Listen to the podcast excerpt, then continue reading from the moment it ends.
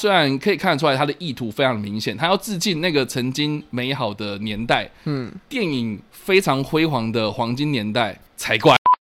我觉得一定有观众到后面觉得 傻眼，他看到后面已经有点恍神，然后忽然这样，阿凡达，等一下怎么有阿凡达？还有骇客任务？天哪，你这是什么？然后他说，哎、欸，是不是现在骗我会播预告？是不是？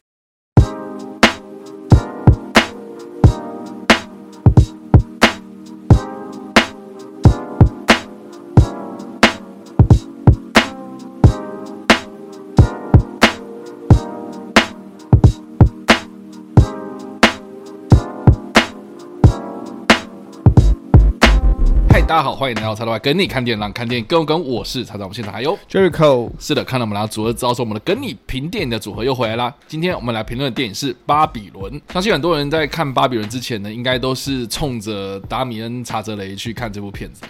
有可能是卡斯啊？哦，卡斯吗？卡斯，我觉得他也是一个，就是这几位刚好在台湾的知名度也算高。嗯，你说很有号召力的这几个演员，马格罗比啦，布莱德比特，布莱德比特啊。好了，这两个差不多。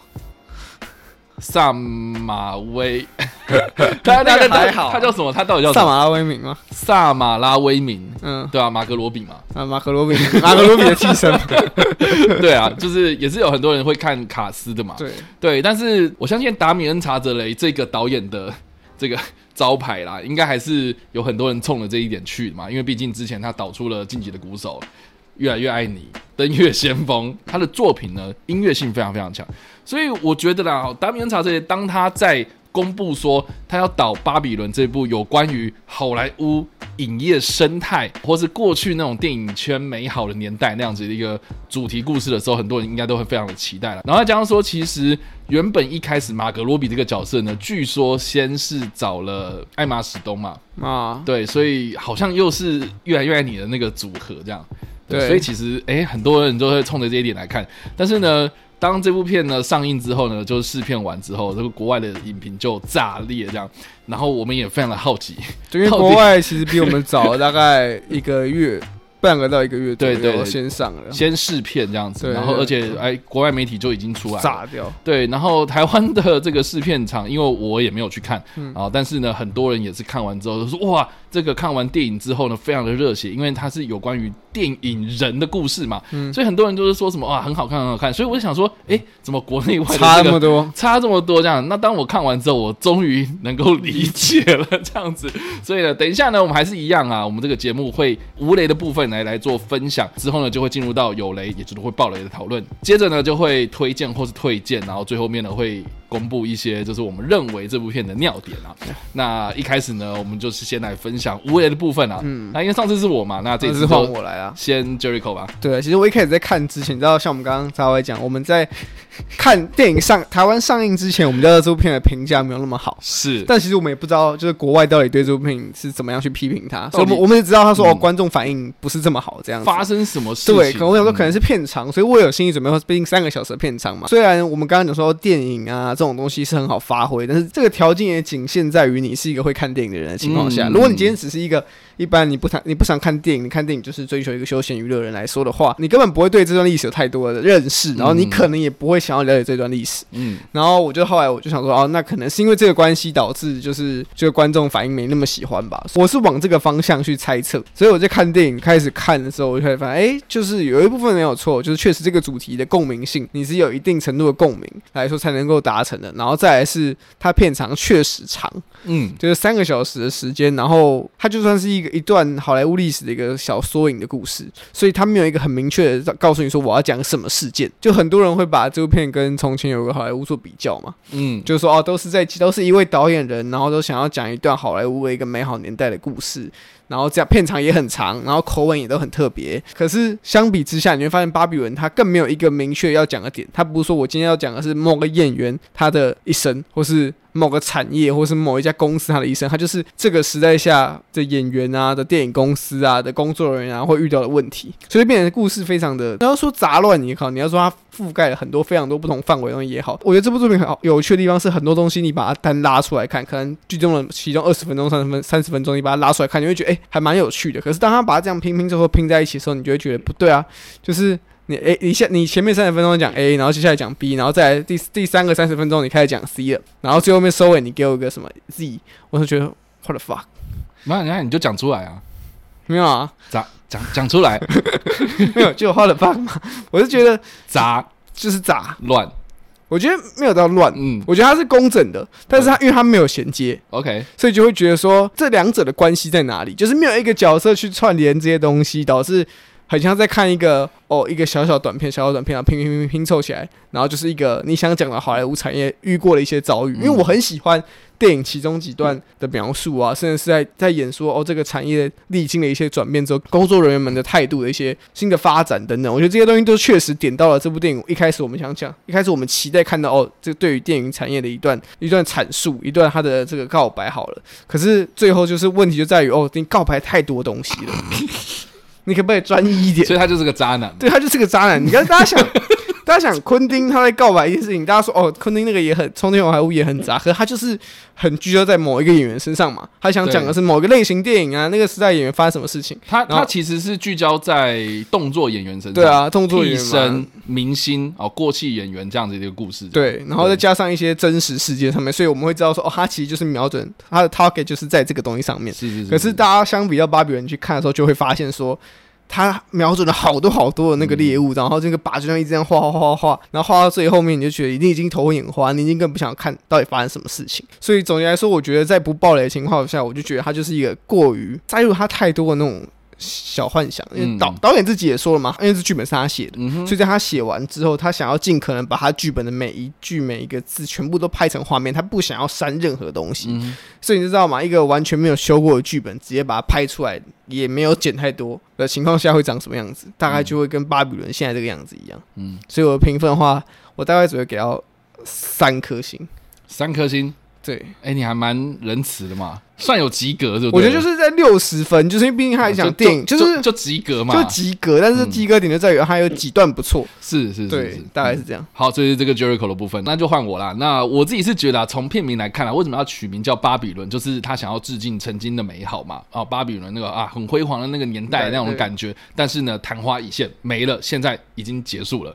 这样子的故事，我觉得有太多太多可以取经的题材，或是类似的电影。太多了，而且像刚刚 Jericho 讲的《重庆的好莱坞》，呃，他很明显就是昆汀·塔伦提诺，他很喜欢那个年代，所以他用他的方式去说出了一个故事嘛。甚至是像之前的，比如说《大艺术家》啊，或者曼克啊，去年的电影当然都还有啊。所以其实都有太多太多类似的电影都在讲有关于电影产业这件事情的。更何况今年又有一个人也同样拍出了他自己的半自传电影啊，对，法贝尔曼，嗯、对，对，就是太多类似的东西。然后结果达米恩查你是一个非常非常年轻的一个导演，然后竟然你说你要拍这种东西，老实说，我看完电影之后呢，我真的觉得他底气不足啦。我觉得第一个就是底气不足，那底气不足会发生什么事情？你拍出来的东西就是非常的，我觉得很表面。所以我觉得这整部片看起来就像 Jericho 刚刚说的，技术啦。调度啦、场面啦、美术啦，对，这一次他入围了很多技术奖项，没错，而且调度真的是非常非常的，对、啊，都大场面，我觉得很精彩，很我觉得真的很精彩。然后它的里面有很多那种乱中有序的那种场景哦，老实说，你在技术上面真的是完全没有问题。他没有砸了自己这个最佳导演的招牌，因为你知道导演就是要很明确的知道说，你今天要拍这个画面的时候，你必须要去做什么事情，嗯，场面调度啊，人员配置该怎么做，你在那个镜头下要怎么样去捕捉这些画面，你要非常的精准到位啊。老实说，他真的都没有什么问题。但是在说故事的时候，你要讲那么多东西的时候呢？更何况你今天又是一个非常年轻的导演，你在说故事，你要说这么庞大的一个故事，更何况你是要讲一整个产业的故事的时候，我觉得他就是底气不够啦。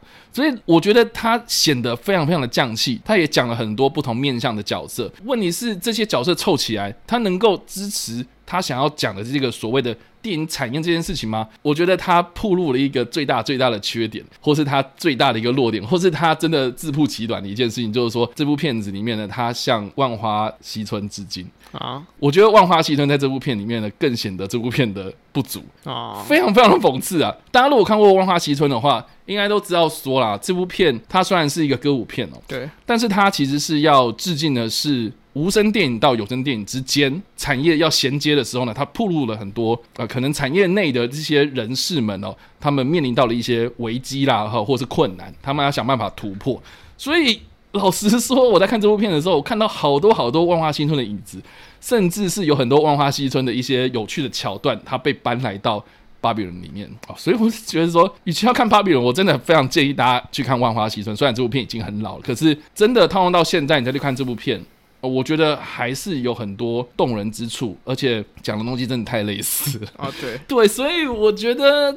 整部片老实讲，我真的很难讲，说我到底喜不喜欢。我真的五味杂陈诶，看完之后，我真的就像是那一泡尿尿在人家身上一样，然后就结束了没了。不过我觉得很可惜啦，就是没有那个余韵，就跟之前的像《登月先锋》啊，很多人都说很难看，可是我真的看《登月先锋》，我非常的非常的喜欢。然后越来越爱你，那这更不用讲，它非常有余韵嘛。然后近期的鼓手更不用讲了，非常精彩嘛，最后面就是简洁有力结束。可是这部片你就哇塞，你还剪了那么多什么电影片段，然后甚至连阿凡达都剪进去了，天哪！那你我我我觉得一定有观众到后面觉得 傻眼，他看到后面已经有点恍神，然后忽然这样。阿凡达，等一下，怎么有阿凡达？还有艾克任务！天哪，你这是什么？然后他说：“哎、欸，是不是现在骗我在播预告？是不是？”对，对，反正我今天啊，哈，今天我们虽然是在这个还在无雷的状态之下，我们就讲这些东西之后，你们会不会觉得说：“哎、欸，你现在是不是在讲有雷？”我跟你讲，真的完全无关，真的无关了。我真的觉得说，整部片就像刚刚 Jericho 说的，好，我们得到了一个结论，我勇敢说出来，就是乱，就是乱。我觉得就是乱，这很乱，然后没有焦点，哦，就失焦了，哦，所以整部片如果一到五分的话，我大概会给到二点五。到三吧，oh. 一分是给达米恩·查泽雷的导演功力，第二分呢，呃，是给这次的配乐。老实说，这次的配乐我也还蛮喜欢的。嗯、过年期间要返乡啊，然后就开车长途嘛，嗯、长途开车嘛，然后就一直放那个原声带。老实说，真的很好听，而且边开车，然后你会觉得你要在运那个大象这样子。总之就是我觉得很有 feel 啦。嗯、然后零点五分呢，我觉得我应该会给布莱德比特。哦，对，布莱德比特这场。他这场他这次很燥，对，我觉得他整个非常的有气势，台风非常的稳，对吧？那其他的话，我们等一下再好好的 来聊。所以以上的这个就是我们在无雷的部分所做的分享。那接下来我们就讨论到剧情，也就是会爆雷。所以还没有看过的朋友们，请你们斟酌了哈。好啦，我真的觉得这部片要讲一个什么什么重点，好像很难切入，很难呐。我觉得你真的要讲，可能你就，我觉得可能要讲，就是说，就是整体，因为整体其他故事。就是我们刚刚讲，它很杂，它很多东西，嗯，很难切。但是如果真的要讲，嗯、可能要先从，比方说哪一段比较印象深刻？嗯，我觉得啦，哈，我们从几个大主题来看好了，好，因为它就是分成马格罗比这条线嘛，嗯，然后布莱德比特这条线嘛，还有爵士乐手那条线。所以我觉得这三大场域来看的话，可以看得出来，就是说它其实要讲的是一个布莱德比特，他是一个无声电影的巨星，但是他跨入到有声电影的时候呢，他面临到哦，因为他的声音很难听啊，或者他的演技太僵硬啊，嗯、很多人可能就不太习惯他的演技，所以到了有声电影的时候，他慢慢慢慢的啊、呃、没落了这样子。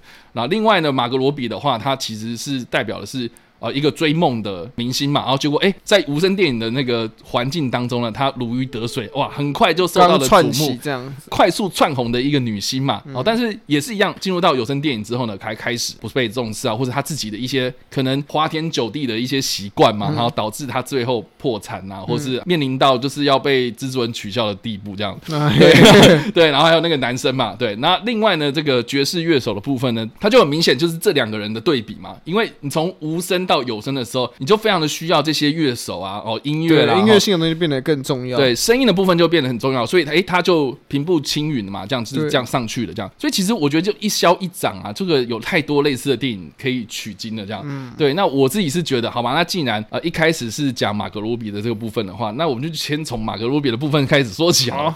我觉得马格罗比他这个故事跟迪亚哥。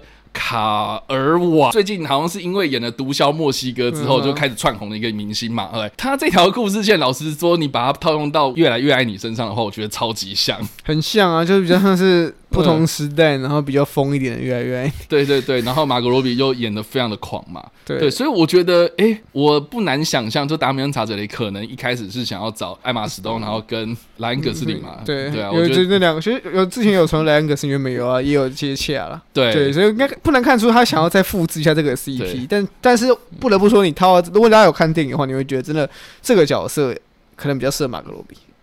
对，因为马格鲁比较狂一点嘛。对。而且我觉得蛮有趣的一点是，我先讲一下我自己个人非常喜欢的几个桥段。然后、嗯、第一个当然就是在描述说一群人手忙脚乱在拍片这一部分。哦、对，一开始那个他到片场了，他到片场哦，就是因为他很会哭戏嘛，嗯、所以在片场的时候，哇，那个导演叫他怎么哭，嗯、他马上哭，然后再给我一个感觉什么的，然后就变换变换去，然后同时他又剪辑进去那一个迪亚哥卡尔瓦他去。要那个相机嘛，然后找那个相机赶快回来。对，那几段就是两个片场在互相交错那几段，我真的非常的喜欢。尤其是大家一阵手忙脚乱之后呢，哇，捕捉到那个导演最想要的那个画面之后，然后咔就是这样平平淡淡的结束。对，我觉得这个对于电影人来说啊，你如果你是有跟过片场，或是你有在剧组工作过的人来说的话，这真的是。非常非常贴切的写照，因为很多事情你在筹备的过程中手忙脚乱，然后你会担心这个担心那个，然后很多事情都是啊看起来都是啊快完蛋快砸锅了这样子，然后结果在那一刻大家一起完成这件事情，我觉得那个是一个非常非常感动的时刻，就是大家都想要追求最美的那一瞬间这样。我我觉得这个其实是非常的感动、非常精彩的地方。但是但是就在这个但是但是 但是接下来还有什么东西好像就没了、欸，好像没了。就马格罗比表现，我觉得他刚他刚开始出来的时候，大家会觉得哦这个角色很有趣，很有很。疯狂，可是因为这个角色维持这个个性太久，对，到后面大家已经疲乏了。所以我，我我老实讲，我一开始到最后面，我看不出来这个角色的成长，我反而觉得男生的部分还有很多发挥空间。对，可是好像还是一样。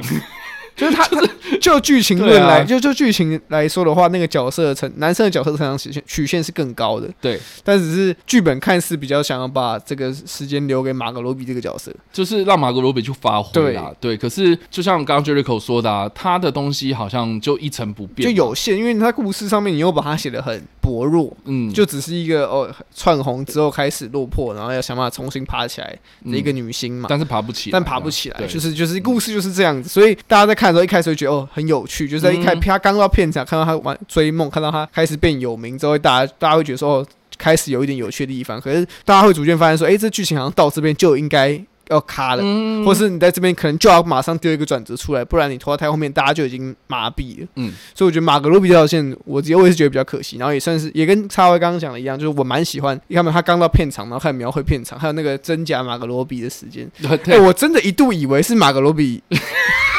不是，我要讲，我在看的时候，他第一幕就是他们两个那个镜头这样，他大家如果有看的话，知道有没有镜头先 tag 马格罗比嘛？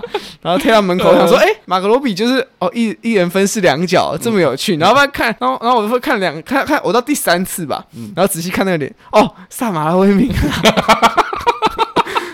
可是他们两个真的太像了，真的很像。我说，哎，哇塞，这个还蛮有趣的，就是这样子玩。好，总之啊，这个就是马格罗比这条线嘛，就是一开始真的非常精彩，然后我觉得很新鲜呐。可是看到后面，我真的觉得就是好像一成不变，然后到最后面我也看不到这个角色的成长，然后最后面到底发生什么事情，我们也都不知道。对，就这样结束了，结束就结束了。哇，我好错了，我还想说怎么啊，他终于找到真爱，然后去可能要有一个结果了。哇结果哇塞，他就这样跑了。我我我我。我觉得这个结局真的是我无法接受，然后再来就是好不好？对照到布莱德比特嘛，嗯、对他就是一个本来就很有名的明星，然后到最后啊，因为有声电影的串起，然后他自己本身心路不佳，然后到最后面哎变成是一个演烂片的一个人，跑龙套的了，变成变成是一个龙套角色。对对对，他其实是现实生活中有这样子的一个角色，确实就是有这样子的明星。有些人可能在讨论说，可能是哪一个哪一个哪一个？我觉得应该不是在特别指哪一个。对，我觉得他是一个展产业的缩影，对了，就是有很多原本在无声电影大红大紫的演员，可能面临到有声电影的时候呢，他的声音也好，他的表现、他的演技等等的，就是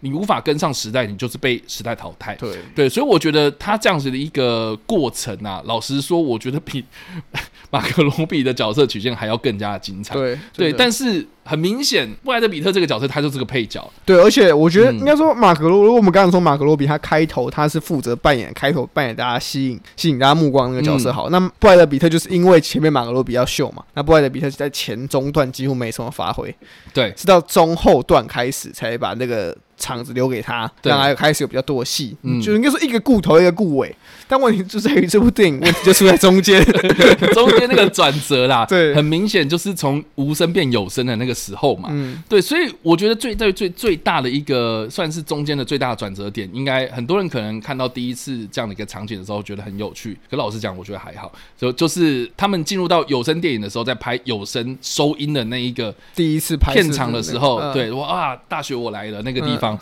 哦，那个场景很多人可能会觉得很有趣，哇，很好笑，嗯，哇，怎么会这样子？呃，这个东西在《万花嬉春》里面已经有拍过了，嗯、对啊，已经有拍过太多类似的，就是收音啊出现状况啊，然后片场要很安静啊，啊，什么这种这种点就其实很常见啊。对，就是有太多类似的电影了，所以好不好？我是觉得有些观众可能会觉得啊，那是因为你们看太多啊，我怎么觉得很有趣？好了，好了，我可以的，我不我不排，应该说我不否认这个达米恩查泽雷这一次的这样子的拍摄哦，他拍出来这个呈现的东西啊、呃、是好的，可是老实说。有类似太多的场景，会大家就觉得说，哦，你反而你拍的这个东西就还好，就是你想讲这个东西啊，我们大家都知道。可是这个的场景呢，你要在这出戏里面，这一部电影里面呈现出什么样的效果？老实说，我觉得有限。对，因为你就只有一个场景嘛，然后我们也看不出来，就是说进入到有声电影之后呢，这家电影公司或是导演啊，或是这些工作人员啊，他们面临到什么样的困境就没了。我我我觉得讲的东西很少，反而是你又把。焦点聚焦到布莱德比特身上，这样子，对，我觉得这个就很可惜啦。那我觉得幸好就是布莱德比特还可以镇得住场，然后而且我我觉得他最后面那种比较落魄的那个心境啊，嗯、哦，慢慢慢慢变得比较稳一点的时候，因为他之前可能就是老婆一直换嘛，就很浮嘛，就是一个人这样。可是哎、欸，后来他就是变成是也比较稳重，他想要为了自己的将来啊，然后再拼一把。哎，可是电影公司只是把他当棋子，然后叫哎、欸，我这边有有一个烂片，你要不要来演这样之类的。所以我我觉得看到后。后来啊，相较于前面非常非常精彩那种场面调度，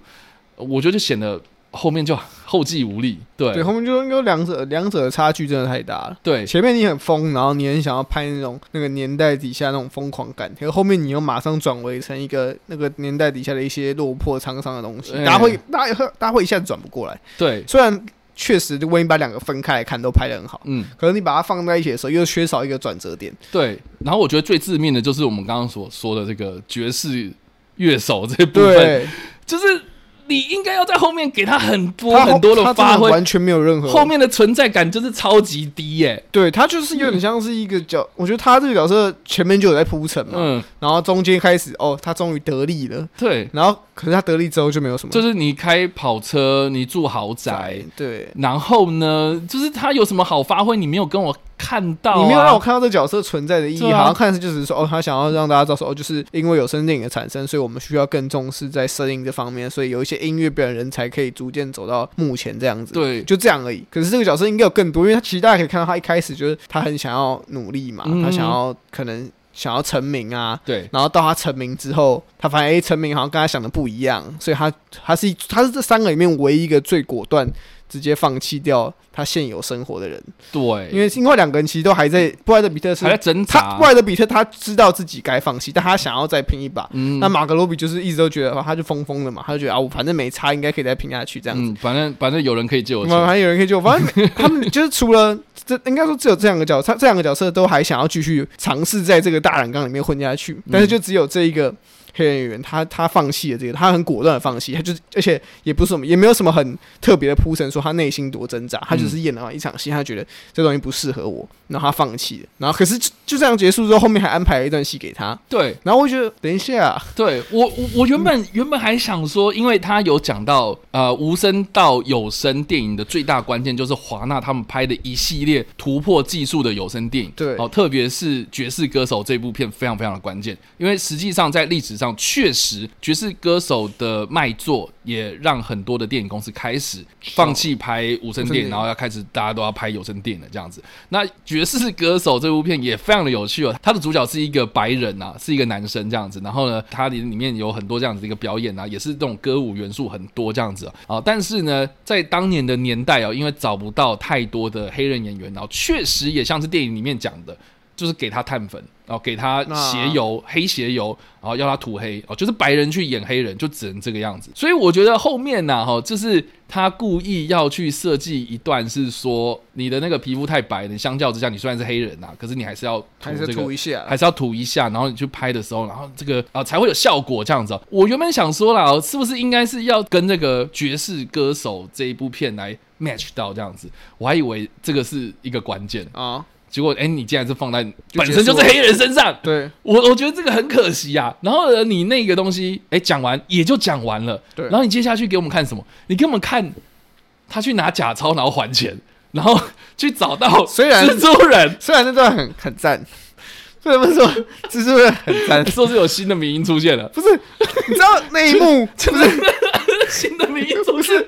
那一段超扯的，那一段他，我想说哦，因为我有心理准备，我知道是他演嘛。OK，不是有一段是拍他背影嘛？对对对，他坐在那里，知道他后脑勺，他走上去，镜头一 take 他，他还没讲话，全场已经开始笑了。对，fuck，这个人太迷了。对，超赞的。对，我当下觉得哦，这是最芭比人的时刻吧？对啊，就是我我我我我我真的老实说，我真的不知道说他这一段到底放的这个用意是什么。我在猜啦，有可能因为这部片它的年代是设定在一九二三年嘛，嗯，那一九。三零年代、二零年代那个时候，其实大家有在关注我们 H N A，应该都知道哦。这个是美国帮派最猖狂的一个年代嘛，因为禁酒令啊，或是啊对呃战间那段时间，对，对，就是有很多这样子的一个帮派伸手到一些可能正常的产业之中，甚至是演艺圈这样。嗯，所以我自己在想啊，会不会是暗示啊？他想要暗示说，有一些帮派组织黑道啊，哦，就伸到那个影视产业之中，去干预一些拍摄。但不得不说，就是其实。制作人提出的 idea 还蛮有趣。的，哎，其实蛮，我会觉得会中哎，我还蛮想看的，在那个年代拍这种东西会中，但是但是为什么你要给我看？就是哇，洛杉矶的屁眼，你为什么要给我看？就是地道里面有吃老鼠，吃老鼠，然后有鳄鱼，为什么？为什么要给我看这个？你是要给我看制作人四吗？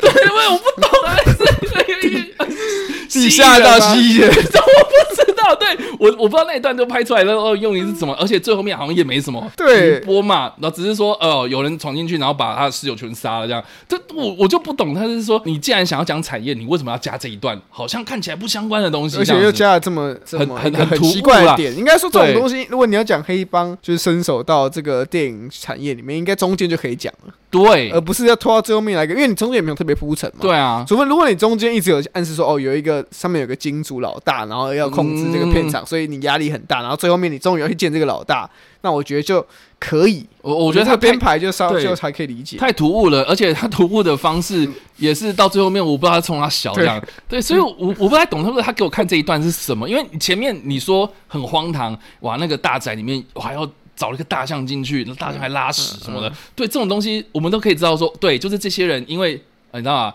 拍片太压力太大了，所以就会会狂欢啊，会做这种，所以找这种乐子啊，然后做这种很荒唐无稽的事情，然后隔天啊，大家还是要去片场工作，这样子的事情，我觉得我们都可以在理解范围之内。但是为什么你要给我看大力士吃老鼠？老鼠？你为什么要在下水道里面给我看鳄鱼？你为什么要最后面还要给我来个枪战？来个枪战，然后还纸钞这样子？所以我是觉得很奇怪啊。所以整部片你看，我们看下来。是不是就回归到一个重点，就是它没有重点？当然，哎，当然，我们我们是顺顺的把这个剧情顺序讲完。对，我们如果你听起来觉得很怪的话，那对，这部片这么怪。如果你觉得说你是不是漏听了什么？没有，我们也觉得我漏看了什么。对啊，所以老实说啦，我觉得整部片它虽然可以看得出来它的意图非常明显，它要致敬那个曾经美好的年代，嗯，电影非常辉煌的黄金年代。才怪！对啊，我觉得，我觉得真的你，你你你这种致敬方法真的错了。然后，而且我也抓不到重点，观众也不懂你在讲什么啊。虽然你的场面非常的华丽，然后整个的技术非常的好，可是就是空有技术。我觉得它就是只局限在一个电影酱。的状态，我觉得他还没有找到一个核心故事来撑起这些元素啦。我觉得这些东西都是元素，可是他需要一个故事来把这些元素串联起来。可是看起来导演还没有找到这个所谓核心的时候，就把这些元素都拍完了。对对对对，然后就变成说，哎。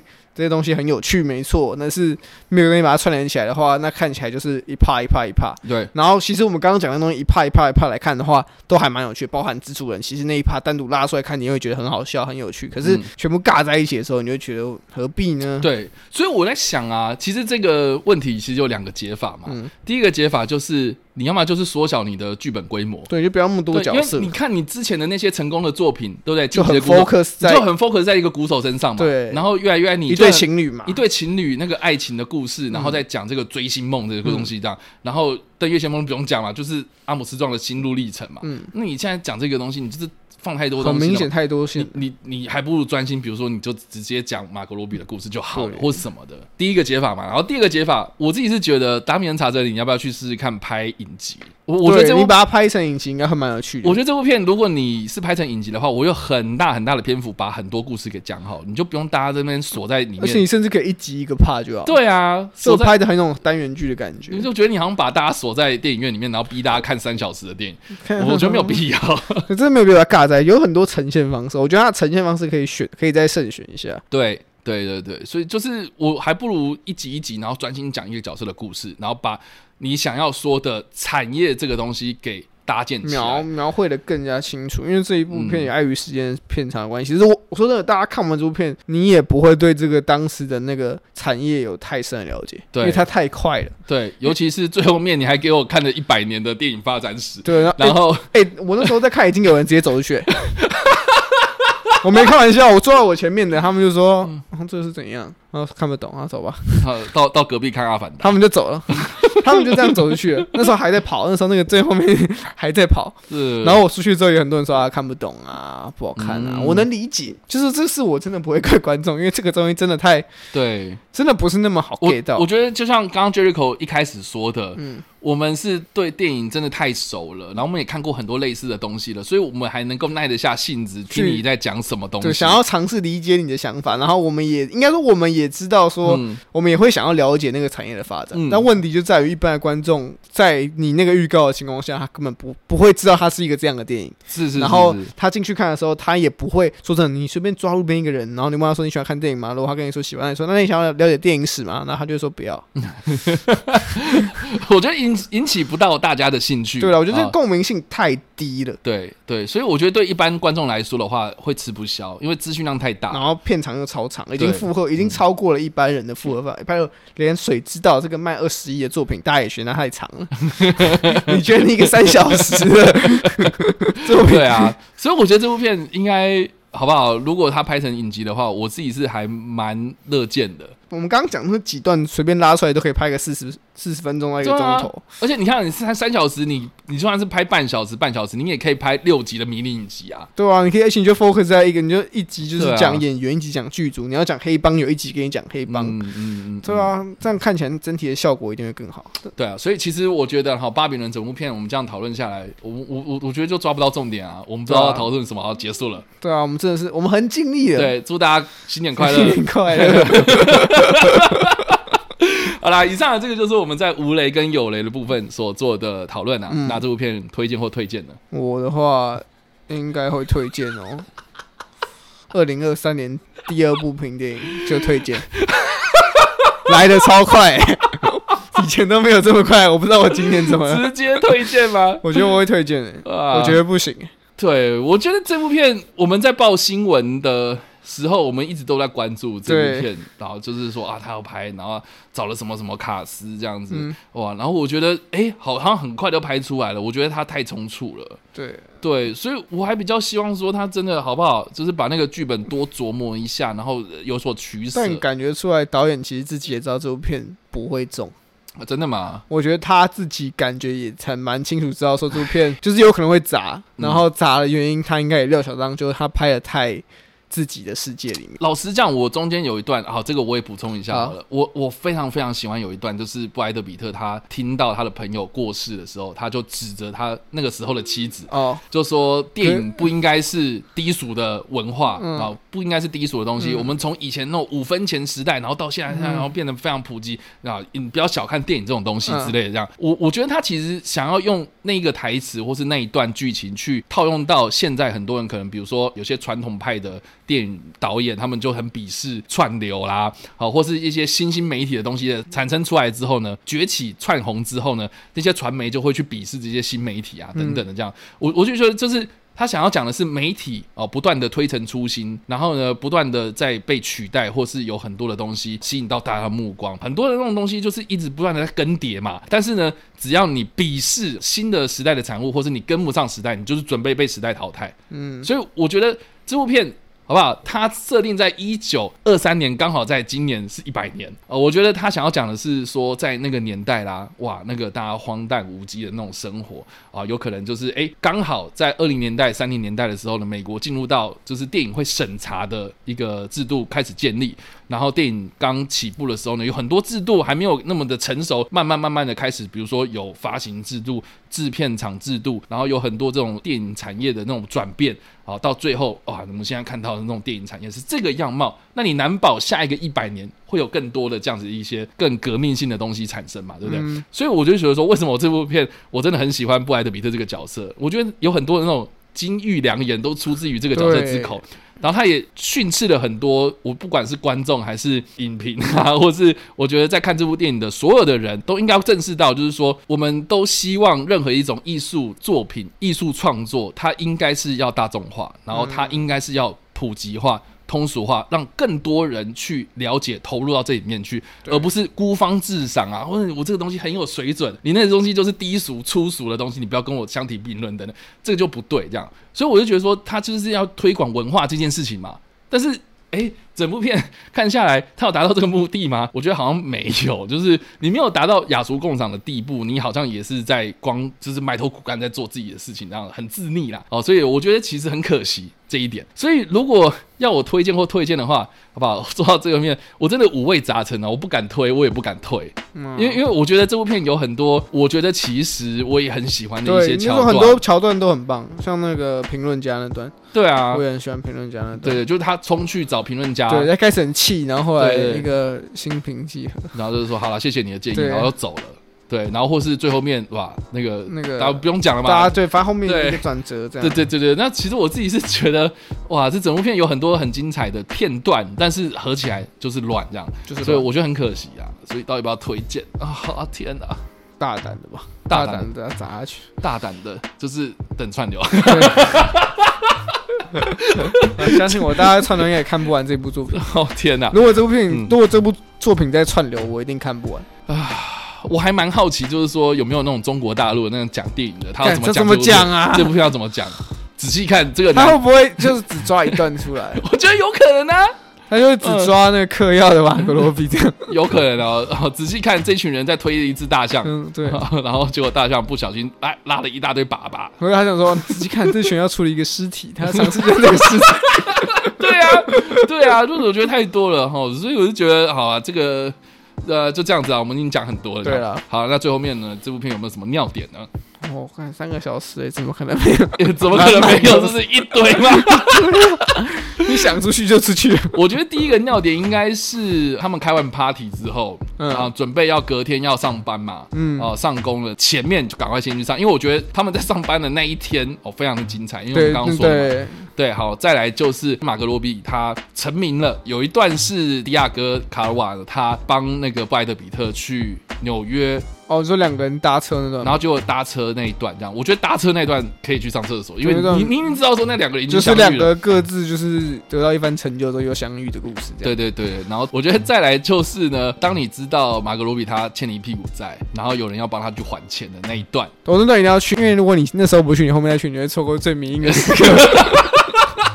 后面的真的太棒了，对啊，大概就是这三段嘛，因为就刚好是一小时一小时一小时这样，对啊，所以好吧，就是大家抓紧时间赶快去。所以以上呢，这个就是我们今天所评论的电影啊，《巴比伦》。不知道大家在听完我们的分享之后有什么样的想法呢？都欢迎在留言区方留言或在首播了再跟我们做互动。当然呢，你喜欢这部影片或声音的话，也不用按赞、追踪我们脸书粉团、订阅我们 YouTube 频道、IG 及各大声音平台喽。那我们下一次的跟你评电影再见啦，拜拜，拜拜。